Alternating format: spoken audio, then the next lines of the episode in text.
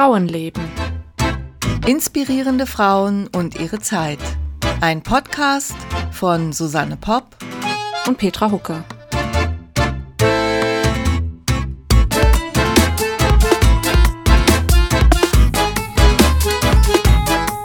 Hallo, liebe Petra. Hallo, liebe Susanne. Im Frühling sind wir und man merkt das so überhaupt nicht. Ich weiß Nein. nicht wie.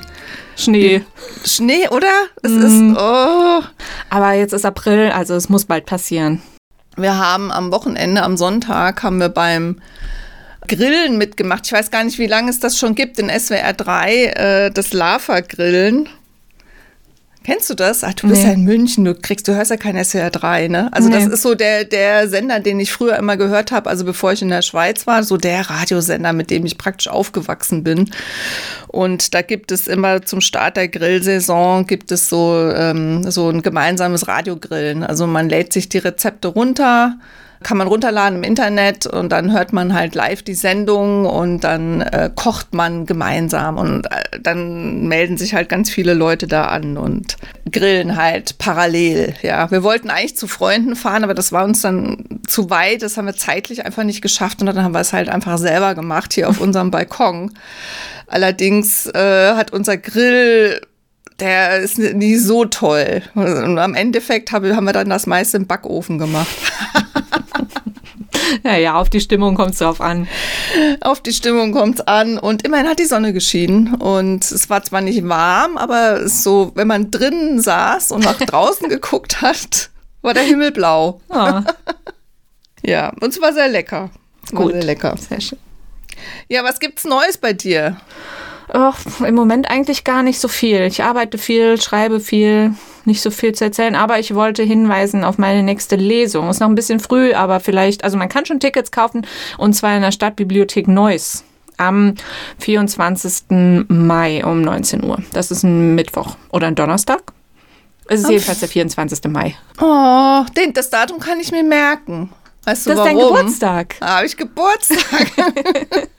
Siehst du, da passiert doch was Schönes an meinem Geburtstag. Hast du ja. eine Lesung in Neuss? Ja. Ja, meine nächste Lesung ist erst im September äh, 23. Das sage ich dann nochmal. Gut. Soweit ist noch ein bisschen hin. In meiner alten Heimat in Bad Bergzabern. Ja, man lernt irgendwie komische Orte kennen, wenn man Lesungen hält. Sag nichts über komische Orte. Ich bin da aufgewachsen. ich, ich, war im März in äh, Harta. Das hatte ich hier, glaube ich, auch kurz erwähnt, in Sachsen. Und ich meine, wann kommt man sonst mal nach Harta? Mal, ja, ja, das stimmt natürlich. Aber Bad Bergzabern, wie gesagt, das ist quasi der Nabel der Welt. Ja. Natürlich, natürlich. ja, ähm, wir reden ja heute, wir haben ja heute eine, äh, wieder mal eine tolle Frau in unserem Podcast. Und zwar ist das, ähm, ha, äh, Mary Somerville äh, will ich euch vorstellen. Und dir natürlich. Ja, ich weiß Mary, überhaupt nichts. Du weißt gar nichts. Nicht das mal bei gut. Wikipedia reingeschaut. Ja, ein bisschen vielleicht, wenn du äh, bei unserem Ach ja, genau, Podcast... genau, doch, doch, genau. Ich weiß ja doch, dass Ada Lovelace ihre Schülerin war. Ja, genau. Also äh, Mary Somerville war sowas wie eine Mentorin für Ada Lovelace. Ja, genau. Das stimmt. Und über die Und, haben wir mal eine Folge gemacht, die ihr euch noch anhören könnt. Genau, über die Ada, das würde, also es passt sehr gut zusammen, wenn man sich die beiden jetzt äh, zum Beispiel anhört. Ähm, was ich jetzt vorher noch sagen wollte, das fand ich nämlich, das fand ich nämlich ganz spannend. Äh, weißt du, seit wann es das Wort Scientist im Englischen gibt? Du bist doch Übersetzerin. Das weiß ich überhaupt nicht, nein. Ich bin ja kein Wörterbuch. Du bist kein, ach nee. Hätte ja sein können, aber du bist auch noch Schriftstellerin irgendwie so. Also die Etymologie des Wortes Scientist, das fand ich nämlich ganz, äh, ganz witzig oder ganz interessant. Es ist nämlich so, dass im Zusammenhang mit äh, Mary Somerville das Wort Scientist, also Wissenschaftler, Wissenschaftlerin, zum ersten Mal überhaupt erwähnt wurde. Und in einer Kritik des, der ersten Publikation von Mary Somerville war das. Mhm weil das Problem war nämlich vorher, dass man gar nicht so genau wusste, wie man die Wissenschaftler nennen soll. Also im Deutschen gab es halt irgendwie so den Begriff des Naturforschers oder des Naturkundlers, aber den, äh, ich weiß, wann der, das Wort Wissenschaftler entstanden ist, das weiß ich jetzt nicht, aber ich weiß es eben für den Begriff des Scientists, weil eben das 19. Jahrhundert die Zeit war, wo sich die Naturwissenschaften erst entwickelt haben. Und die Mary Somerville war im Prinzip noch eine der letzten Universal Gelehrten. Also sie war noch jemand, die noch, also es war noch gerade so die Zeit, wo man noch versuchen konnte, eigentlich sämtliche Naturwissenschaften zu verstehen und zu durchdringen, ja. Und dann hat eben in einer äh, Kritik ihres Buches ein gewisser William Whewell, der hat dann den Begriff des, also Scientist verwandt, der sich dann aber nicht ähm, durchsetzen konnte. Das Problem war einfach, also man, er hatte die Analogie geschaffen vom Artist, den gab es schon und hat dann eben gesagt, also analog dazu nennen wir, oder den Journalist zum Beispiel, den gab es auch, erfinden wir jetzt das Wort Scientist. Mhm. Also so wie Artist ein Musiker, ein Maler oder ein Dichter ist, ist eben der Wissenschaftler, äh, der Scientist ein Mathematiker, ein Physiker oder ein Na Naturwissenschaftler. Ja, also jetzt wiederum, das sind jetzt wieder deutsche Wörter, die ich da nenne. Hat sich nicht durchgesetzt, weil am Anfang äh, war die Nähe zum Dentist, den gab es nämlich auch schon, den Dentist, den Zahnarzt, war die Nähe so groß und das mochten die Leute nicht. Also Dentist war jetzt nichts mit dem, wo sie irgendwie mit in in Verbindung gebracht werden wollten. Und deswegen hat sich, also das habe ich das jedenfalls gelesen, hat sich der Scientist erstmal nicht durchgesetzt. Aber warum so, ist Scientist näher an Dentist als Artist oder so? Das verstehe ich ja nicht. Ja, der Artist, der hatte wahrscheinlich einfach, den gab es einfach schon länger. Und den hm. Scientist, den gab es halt noch nicht. Der musste praktisch erstmal erfunden, erfunden werden. Ja. Hm. Also hat sich, äh, hat sich nicht durchgesetzt. Man hat dann irgendwie gesagt, sowas, also man, das waren eigentlich Naturphilosophen. Also der, äh, so eine Art Naturphilosoph, Philosoph der Natur oder so, ne? weil die, die Philosophie galt halt so als die übergreifende Wissenschaft. Und die Naturwissenschaften, die kamen dann erst danach. Mhm. Und äh, das fand ich ganz spannend. Also, Ada, äh, Ada Lovelace sei schon, Mary Somerville war also die erste Person, kann man sagen, die mit dem Begriff Scientist bezeichnet wurde im 19. Jahrhundert.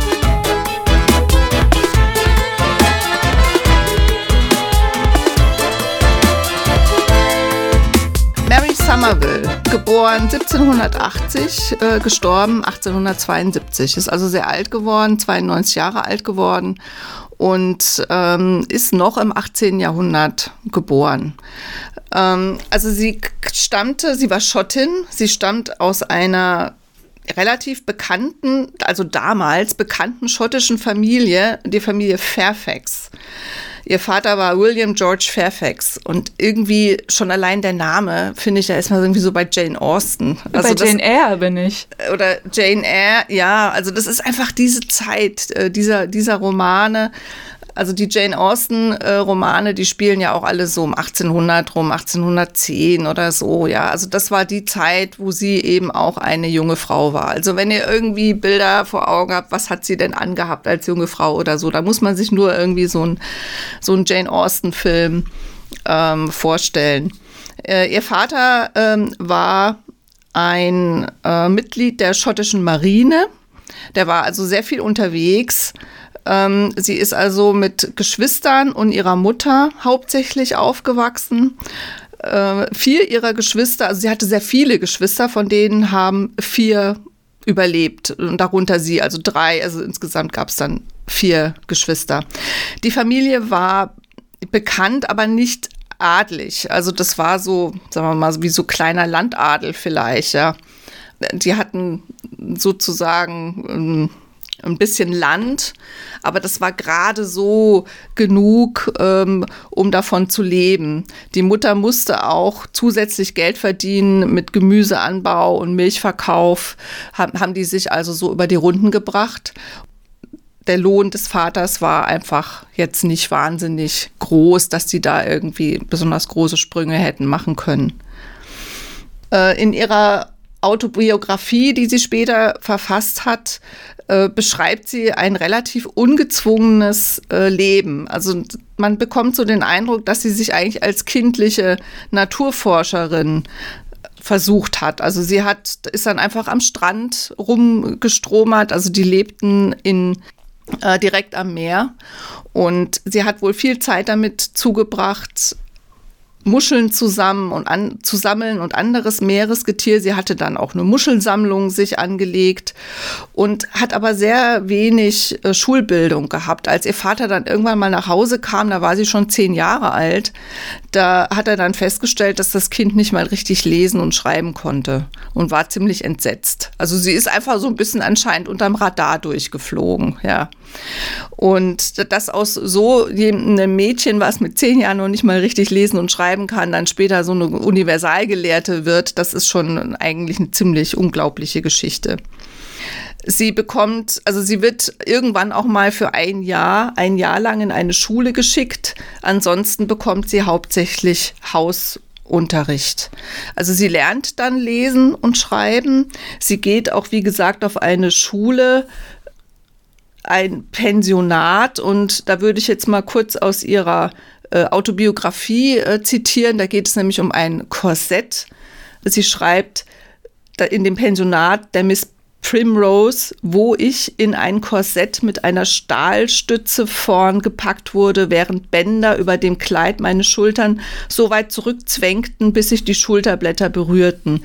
Ein Stahlstab mit einem Halbrund, das unter mein Kinn passte, wurde auf die Stahlplatte meines Korsetts montiert. Au. Also da wurde ihr anscheinend Haltung beigebracht. Mhm. Sie lernt dann auch, ja, zu tanzen, sich in der besseren Gesellschaft zu bewegen und so. Also sie war, also sie, sie lernte schon äh, diese, diese Dinge, die man gelernt hat, auch wenn man aus einer adligen Familie kam. Also die Familie hatte ähm, dadurch, dass der Vater bei der Marine war und der war auch sehr angesehen, hatten die schon Zugang zu besseren Kreisen. Also das war schon wichtig. Und die Familie hatte zwar kein Geld, aber ähm, sie war eine sehr attraktive junge Frau. Sie war, wurde also war ein hübsches Mädchen und auch eine sehr attraktive junge Frau. Und das war dann ihr größter Bonuspunkt, ja, dass man sie auch gut verheiraten konnte, auch ohne eine große Mitgift, weil sie einfach gut aussah. Sie lernt dann, was sie was es irgendwie, was sie findet in der Bibliothek ihres Vaters oder wenn ihr jüngerer Bruder dann Hausunterricht bekommt, fallen für sie eben auch immer mal ein paar Bücher ab. Oder ähm, bei Besuchen von irgendwelchen Onkels oder wenn sie auf Besuche geht, sie äh, findet sie immer wieder Ansprechpartner, die also ihren Wissensdurst auch mehr und mehr anstacheln und auch mehr und mehr äh, befriedigen. Und irgendwann ähm, fall, fällt ihr ein Buch von Euklid in die Hände, also Euklid, ein Mathematiker aus dem Altertum, der äh, insbesondere die Geometrie, äh, glaube ich, also wo es hauptsächlich um Geometrie geht. Und sie befasst sich dann intensiv mit Euklid. Das sind, glaube ich, sechs Bücher, die sie dann abends ähm, also tagsüber macht sie so das übliche, Klavierspielen, Malen. Sie, ler sie, sie lernt sehr gut malen und zeichnen, äh, Sprachen, also alles, was, was halt ein junges Mädchen so lernt. Ähm, und abends äh, bei Kerzenschein liest sie dann ihren Euklid, bis man ihr die Kerze wegnimmt, weil das also äh, weder statthaft ist noch gut für die Augen und so viel Kerzen soll sie auch nicht verbrauchen. Also das äh, wird, da wird sie eigentlich dann schon so ein bisschen ausgebremst. Einen typischen Tagesablauf von Mary Somerville als junge, junge Mädchen muss man sich also so vorstellen. Sie nimmt an sozialen Events teil, also auch Bälle und so weiter, spielt also da so ihre zugewiesene Rolle und ähm, steht also früh auf, spielt Klavier, malt und abends Beschäftigung mit Euklid und Algebra. Also das war so ihr, ihr Tagesablauf.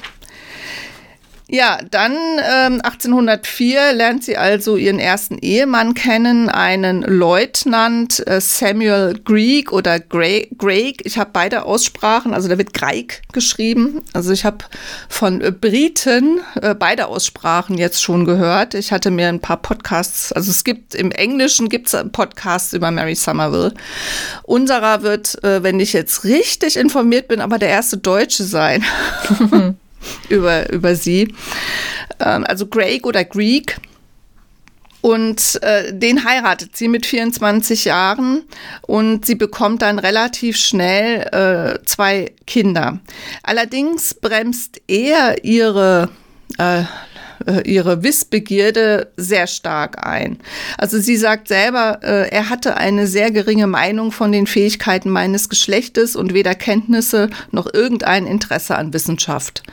Das sagt sie dann später über ihren Mann. Äh, er hält sie also regelrecht davon abzulernen. Das Einzige, was sie noch lernen darf, ist Französisch, was sie dann später allerdings auch wirklich sehr, sehr gut gebrauchen kann. Aber sie, sie lernt hauptsächlich Sprachen und keine Mathematik und keine Wissenschaft mehr. Sie leben dann in London und ähm, ja, dann hat sie, man darf das vielleicht sogar so sagen, Glück im Unglück. Er stirbt nämlich relativ früh. Also das, äh, das, jüng, das jüngste Kind ist noch ähm, kein Jahr alt.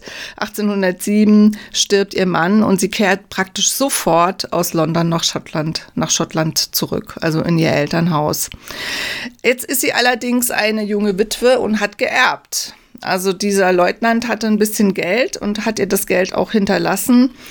Und das ist so der Zeitpunkt, wo sie sich dann auch eine kleine Bibliothek zulegt mit ähm, mathematischen Büchern in erster Linie. Und sie beginnt sich mit sphärischer Trigonometrie, Kegelschnitten und Astronomie äh, zu befassen. Sie liest auch Isaac Newton und äh, befasst sich äh, mit Naturphilosophie, lernt dann Professoren der Universität von Edinburgh kennen und wird gefördert in ihren Studien. Sie lernt einen schottischen Mathematiker kennen, William Wallace heißt er, der auch noch sehr wichtig wird für ihre spätere Karriere und auch ihr sie entwickelt auch eine politische Meinung. Also die hatte sie wohl schon als äh, junges Mädchen, fühlte sie sich einfach sehr stark zum Liberalismus hingezogen, obwohl ihr Vater eher konservativ war. Aber sie vertrat eher liberale Meinungen. Da gibt es so eine, ja, eine Anekdote, habe ich mir die aufgeschrieben oder habe ich die jetzt nur im Kopf?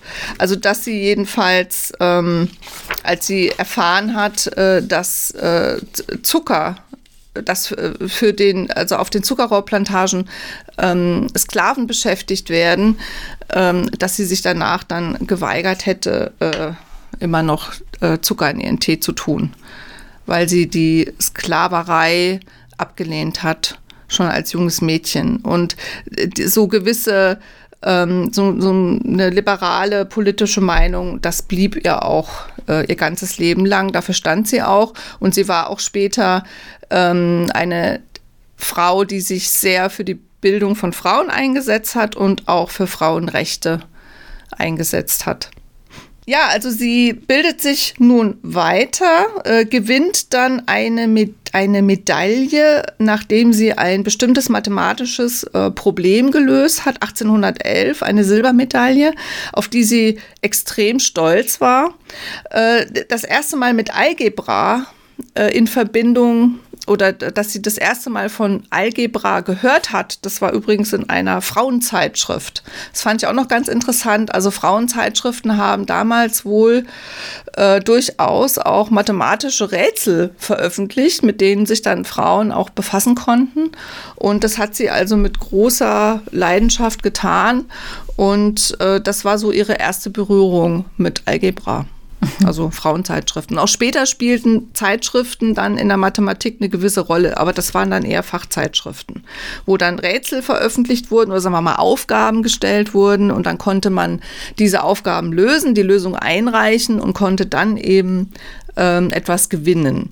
Und dann hat sie eine Silbermedaille und für eine andere Lösung hat sie dann später auch mal noch eine Goldmedaille äh, gewonnen. Also das, da wurde sie, da wurde man so das erste Mal eigentlich dann auf sie aufmerksam, dass man dann gemerkt hat, okay, da ist jemand, der sich, also als sie dann die, nicht, nicht jetzt für die Frauenzeitschriften, aber als sie dann die Aufgaben in den Fachzeitschriften gelöst hat, da, da ist jemand, der sich wirklich mit Mathematik auskennt ja, einer ihrer ähm, ja, guten Bekannten oder Freunde aus der gebildeten Welt, aus der äh, Fachwelt, äh, schlägt ihr dann vor, die Schriften des französischen Mathematikers Laplace zu studieren und zu übersetzen.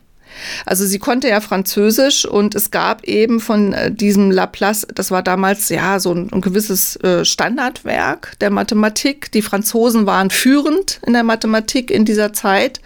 Es gab aber keine englische Übersetzung. Also er schlägt ihr vor, das zu übersetzen und sie stimmt dem auch zu. Das war allerdings jetzt nichts, was man innerhalb von ein, zwei Wochen gemacht hat. Das hat Monate gedauert. Also das zu begreifen, zu übersetzen und sie macht dann noch viel mehr. Sie erweitert das, also sie, sie, macht, sie erläutert das quasi vielleicht nicht gerade für Laien, aber doch etwas allgemein verständlicher, als Laplace das selber geschrieben hat. Also sie schreibt wie so eine, so eine Art Führer zu diesem Werk. Also nicht nur eine reine Übersetzung, sondern noch mit Erläuterungen dazu. War das nicht bei Ada Lovelace auch so, dass sie das von dem Babbage äh, übersetzt hat und dann auch noch was dazu gefügt hatte? Ja, das stimmt. Das stimmt. Genau. Also zu der Ada Lovelace und äh, da komme ich jetzt, da komme ich jetzt gleich noch äh, dazu. Ja, ja. Ähm, weil der Babbage ist auf jeden Fall ein gemeinsamer Bekannter. Also den kannten die beide. 1812 heiratet sie ein zweites Mal. Also sie war praktisch fünf Jahre Single, kann man so sagen, ja. Und dann heiratet sie eben den Dr. William Somerville. Ähm, der war Mediziner und war dann auch später an einem Krankenhaus ähm, angestellt. Er war aber eben auch Mitglied der äh, britischen Army. Äh, also war ein, wie nennt man das dann? Militärarzt mhm. kann man vielleicht sagen. Den äh, heiratet sie und der war komplett anders wie ihr erster Mann. Er hat sie sehr bewundert und er hat ihr, ihre intellektuellen Fähigkeiten sehr gefördert.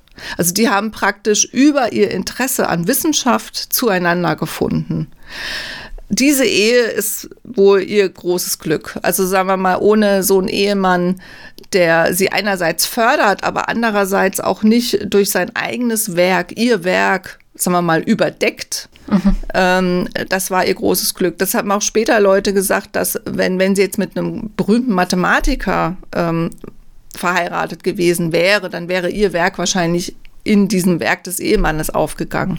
Der sogenannte Matilda-Effekt. Ist das der Matilda-Effekt? Mhm. Bezogen auf?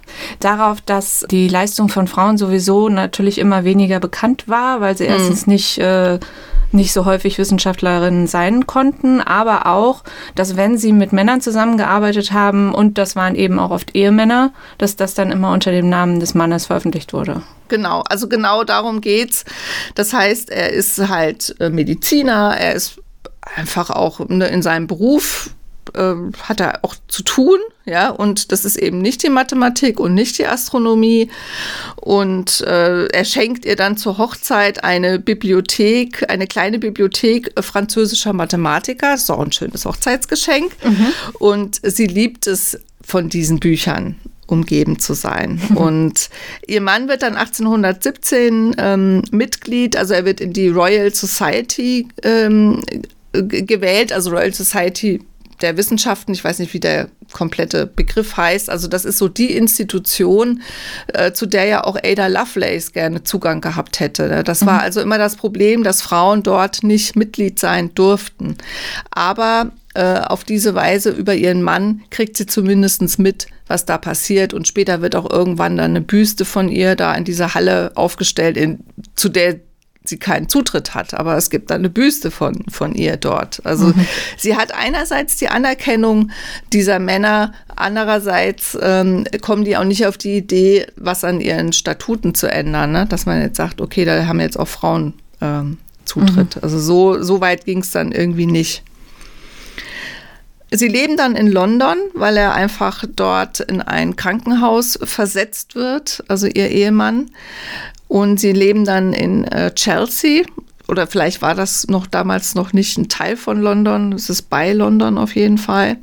Und damals freundet sie sich an mit der Mutter von Ada Lovelace und wird die Mathematiklehrerin von Ada.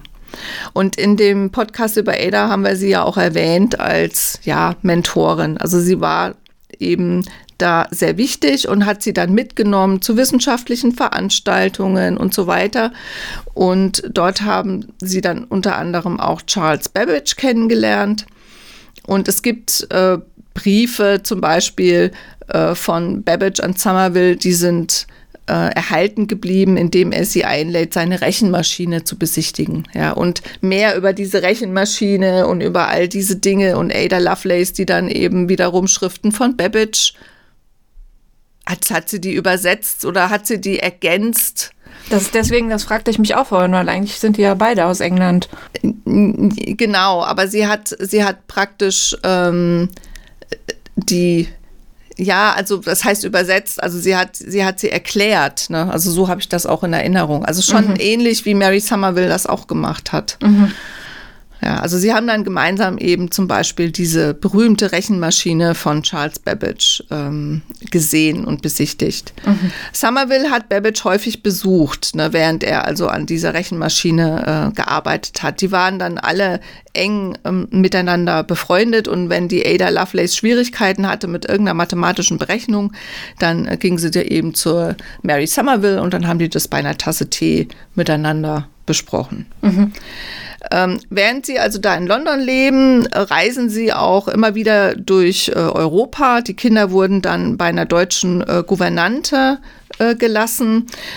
Äh, sie hatte mehrere Kinder. Die sind allerdings Teil, also sie hatte dann mit dem zweiten Ehemann nochmal vier Kinder und zwei Töchter davon haben überlebt und haben sie dann auch im Alter sich dann sehr um die Mutter gekümmert. Ja, und zwei sind verstorben. Eine Tochter ist mit zehn Jahren gestorben, bei dem anderen weiß ich das jetzt, weiß ich das jetzt nicht mehr genau. Ja, was Mathematik für sie bedeutet hat, das sagt, das geht also auch aus ihrer Autobiografie hervor. Also für ähm, Mary Somerville war Mathematik, hatte Mathematik im Grunde so eine geradezu theologische Bedeutung. Ja, also Mathematik war für sie das, was die Welt im Innersten äh, zusammenhält. Für sie ist es ganz fundamental, sich mit Mathematik zu befassen. Mathematik rep repräsentierte für sie einfach men menschliche Kraft, die Kraft des menschlichen Geistes und sie interpretiert das recht spirituell kann man vielleicht sagen. Also sie war nicht gläubig in dem Sinne, also sie glaubte jetzt, das hat sie auch so gesagt, sie glaubt zum Beispiel nicht an die Dreifaltigkeit, an, an die Lehre der Kirche, aber sie war gläubig, also sie glaubte an einen Schöpfer. Da musste man damals aber sehr aufpassen, wem man das so deutlich gesagt hat. Ja, mhm. also sie wurde schon auch als Heretikerin irgendwie da so ein bisschen abgestempelt. Mhm. Und das war sie auch. Ja, sie hat einfach ihre eigenen Schlüsse gezogen. Ja, dann führt sie Medik äh, ähm, Medikamente durch, Quatsch, äh, Experimente durch. Erforscht die Beziehung zwischen Licht und Magnetismus und ihre erste Arbeit wird 1826 veröffentlicht äh, in einer Publikation der Royal Society. Die, diese Publikation erregt auch viel Aufmerksamkeit und großes Interesse, weil das Thema einfach Magnetismus damals von großem Interesse ist. Allerdings stellt sich kurze Zeit später heraus, dass das alles ziemlicher, das einfach falsch ist, was sie geschrieben hat. Und es war ihr entsetzlich unangenehm, mhm. dass das so war. Mhm. Äh, sie hat dann auch alles verbrannt. Also das war ihr fürchterlich peinlich. Mhm.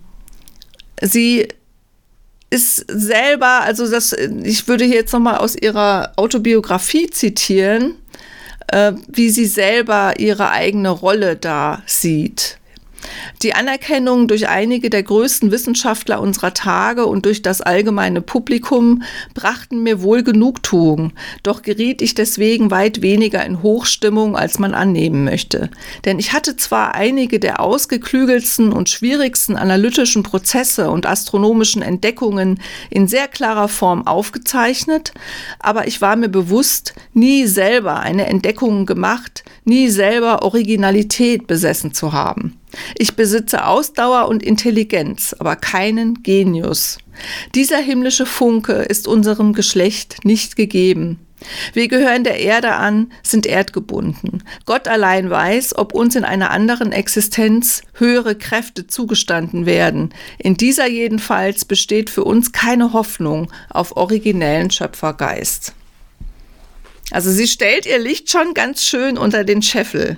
Also das hat sie geschrieben, nachdem, ich werde ja gleich erzählen, was sie noch alles publiziert hat. Sie hat ja da noch viel mehr publiziert. Aber sie verstand sich mehr so als Sammlerin dessen oder ne, oder so eine wie wirklich wie so eine Art Übersetzerin, Erklärerin und war aber der Meinung und das, gut, das stimmt natürlich, sie hat jetzt nichts erfunden in dem Sinne. Aber sie hat erklärt und hat vor allen Dingen Zusammenhänge entdeckt und beschrieben. Und das ähm, auf eine umfassende Art und Weise, die schon ähm, auch für sich natürlich wieder was sehr Geniales hat. Aber sie hat es selber anders gesehen. Ja, oder sie hat zumindest es nicht so schreiben wollen. Ja, Frauen äh, waren ja auch, sollten ja auch möglichst immer bescheiden sein. Eben. Ja. ja. Und äh, so gesehen war sie eine sehr typische Frau ihrer hm. Zeit. Ne? Also diese Bescheidenheit, äh, ja, das hat sie halt dann auch gelebt. Ja, dann, ähm, also ich hatte das ja eben schon mal gesagt, mit dem Laplace äh, hat sie sich äh, beschäftigt und hat das dann auch tatsächlich übersetzt, dieses Werk. Äh, das den, den, auf Deutsch könnte man das vielleicht äh, Himmelsmechanik nennen. Das ist auch ein sehr schönes, äh, finde ich, finde ich ein sehr schönes Wort. Mhm. Die Himmelsmechanik. Also in dem Buch äh, be beweist Laplace, dass das Sonnensystem ein stabiler, sich vollkommen selbst regulierender Mechanismus ist, indem er die Kometen, Planeten und Satellitenbewegungen mit der Newtonschen Gravitationstheorie interpretiert. Also das sind fünf Bände, in denen er den aktuellen Stand der Gravitationsmathematik zusammenfasst. Und dieses Buch hat also Mary Somerville erklärend übersetzt. Ja, also ich verstehe schon den, die Beschreibung nicht. also ich war nicht besonders gut in Mathematik. Ich auch nicht. In höherer Mathematik. Höhere Mathematik ist, also ich komme zurecht, aber höhere Mathematik ist jetzt nicht gerade mein Steckenpferd. Dieses ähm, ähm, The Mechanism of the Heavens ähm, heißt das wird veröffentlicht 1831 und macht sie dann sehr berühmt, ist allerdings jetzt nicht unbedingt der riesige wirtschaftliche Erfolg. Ähm, der, der Verleger äh, sagt später auch, dass er sehr dankbar, dass er die Werke von Mary Somerville ähm, verlegen durfte, aber ähm, trotz der, äh, fügt er hinzu, trotz der geringen, geringen Gewinne. Also diese Sachen wurden schon von einem sehr speziellen Publikum gelesen und der Band 2, der, der als Manuskript vorliegt, der wurde auch nie veröffentlicht. Sie wird aber dann Ehrenmitglied hier und Ehrenmitglied dort und sie bekommt vor allen Dingen von der britischen Krone als Anerkennung ihrer Verdienste um Wissenschaft und Literatur äh, 200 Pfund pro Jahr Rente quasi zugeschrieben, also einfach ein jährliches Gehalt. Und zwei Jahre später wird das auf 300 Pfund pro Jahr erhöht. Also das ist schon auch eine gewisse Anerkennung sozusagen von offizieller Stelle. Mhm. Die Somervilles mussten Geld verdienen. Also wie gesagt, auch ihr Mann hatte natürlich ein Gehalt und sie hatte dann dieses, äh, dieses Einkommen.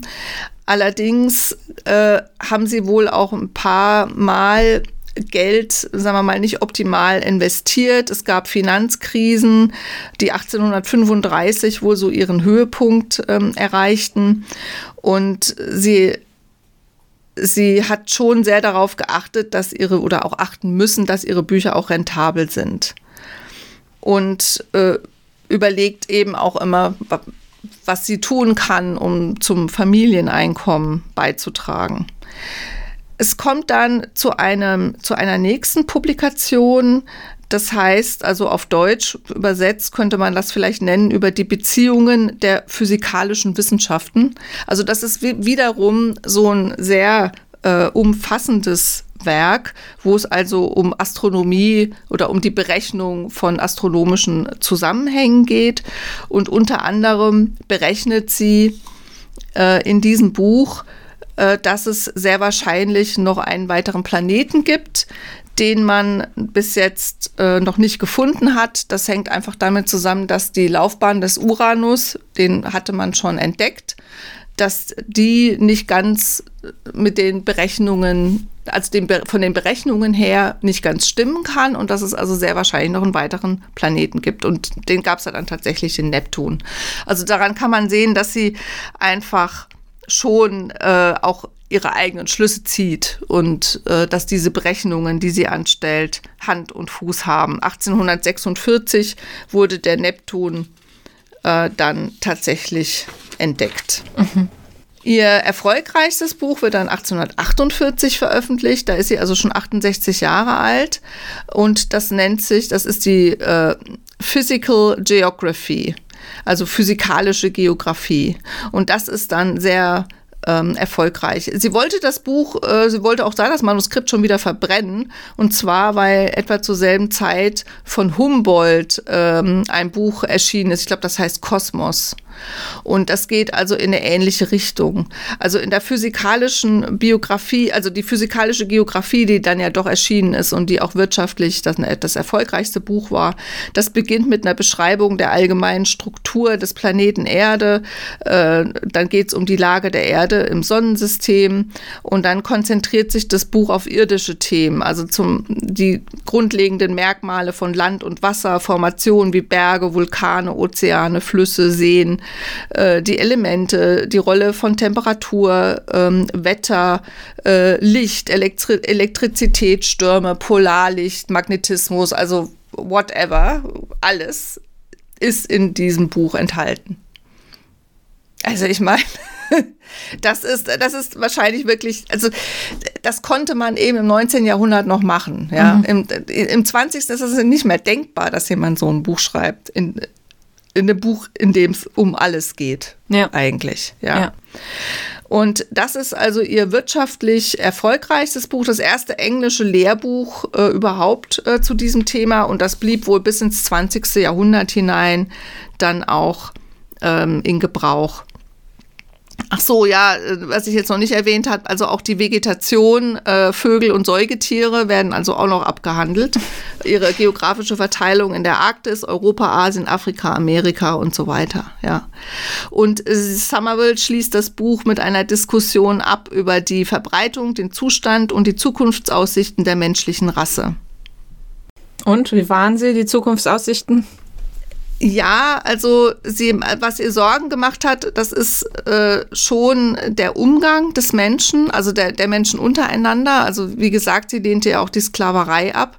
Man muss allerdings auch sagen, dass sie schon auch die Überlegenheit des Menschen oder auch, sagen wir mal, die Überlegenheit der weißen Rasse gegenüber anderen Rassen, dass sie daran geglaubt hat. Sie hat halt daraus eine gewisse Verantwortung abgeleitet, also dass wir eine Verantwortung haben und dass Menschen Menschen nicht unter unterdrücken dürfen.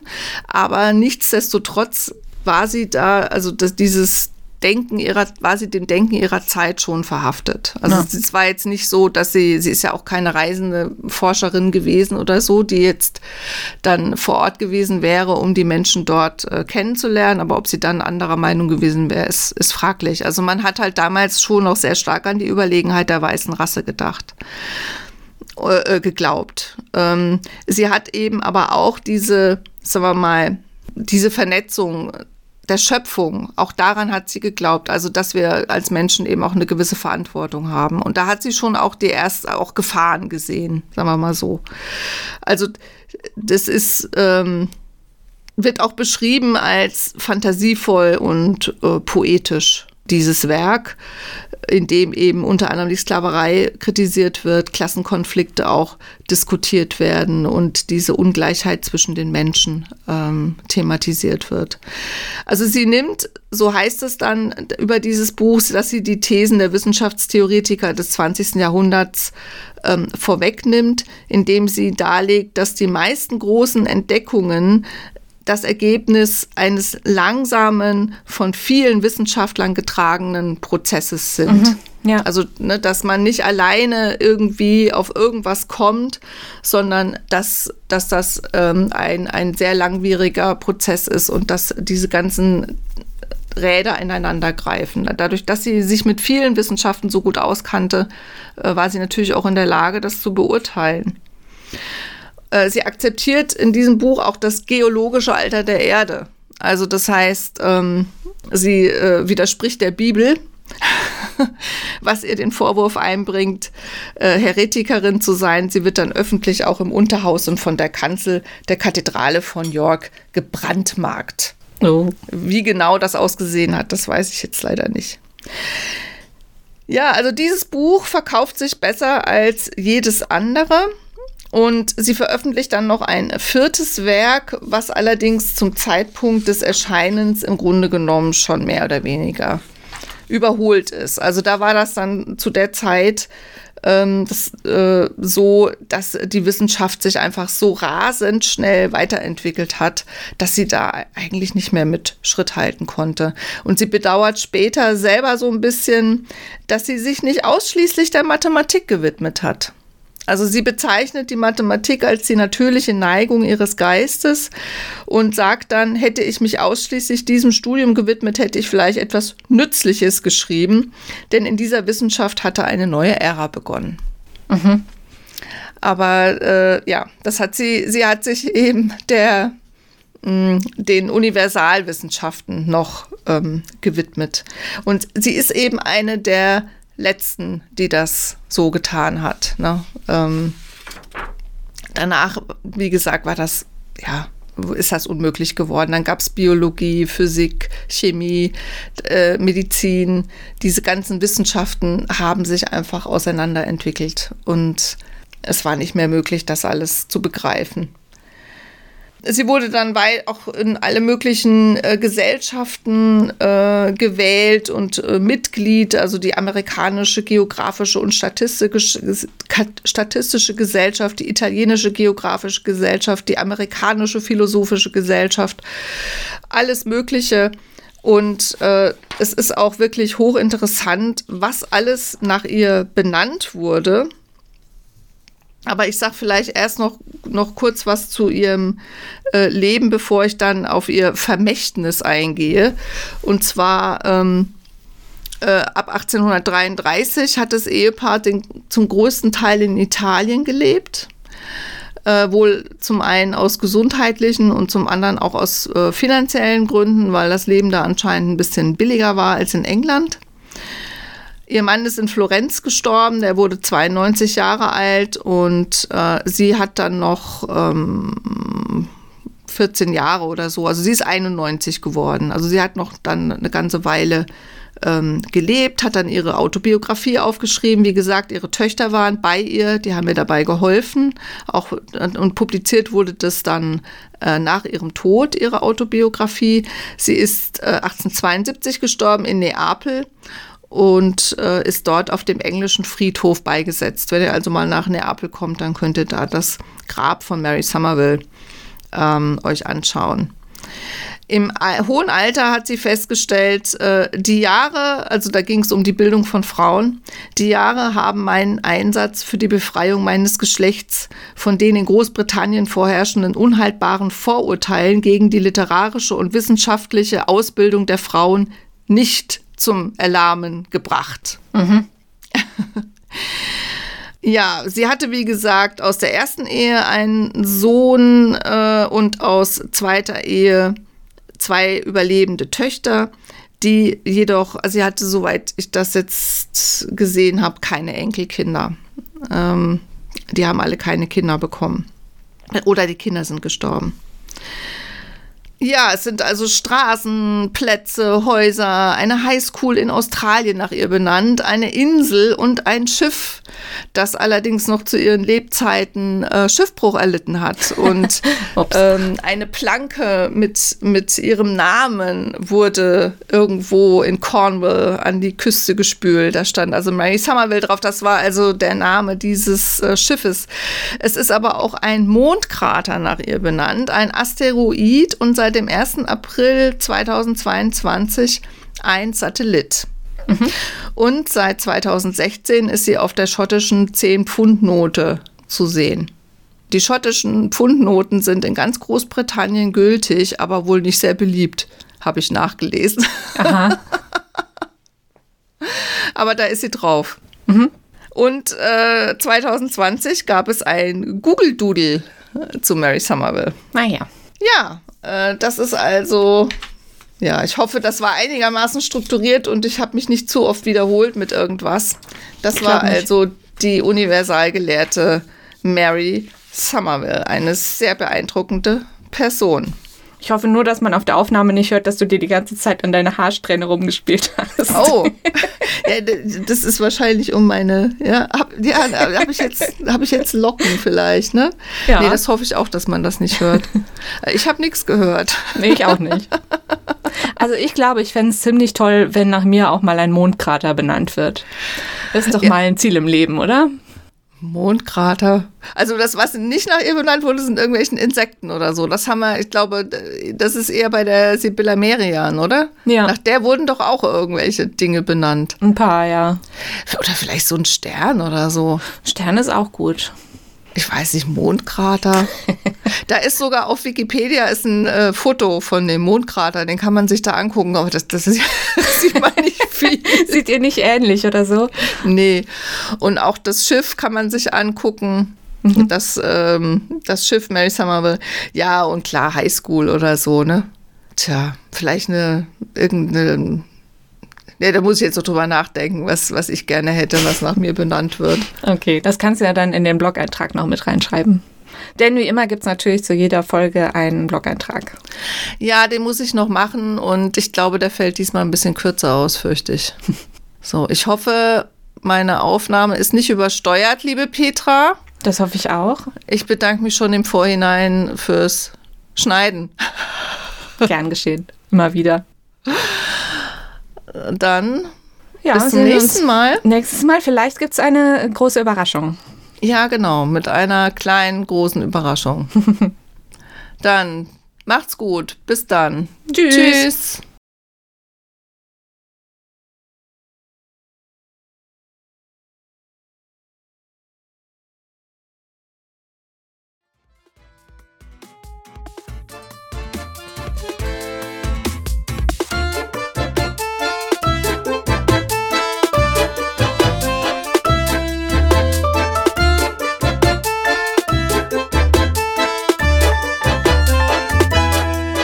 Wenn euch diese Folge gefallen hat, findet ihr unter frauenleben-podcast.de weitere Informationen und Blogartikel zu unseren inspirierenden Frauen und ihr erfahrt auch mehr darüber, wer wir so sind und was wir außer Podcasts noch machen, nämlich zum Beispiel historische Romanbiografien und andere Bücher zu schreiben. Ihr findet uns auch unter petra-hucke.de und susannepop.de.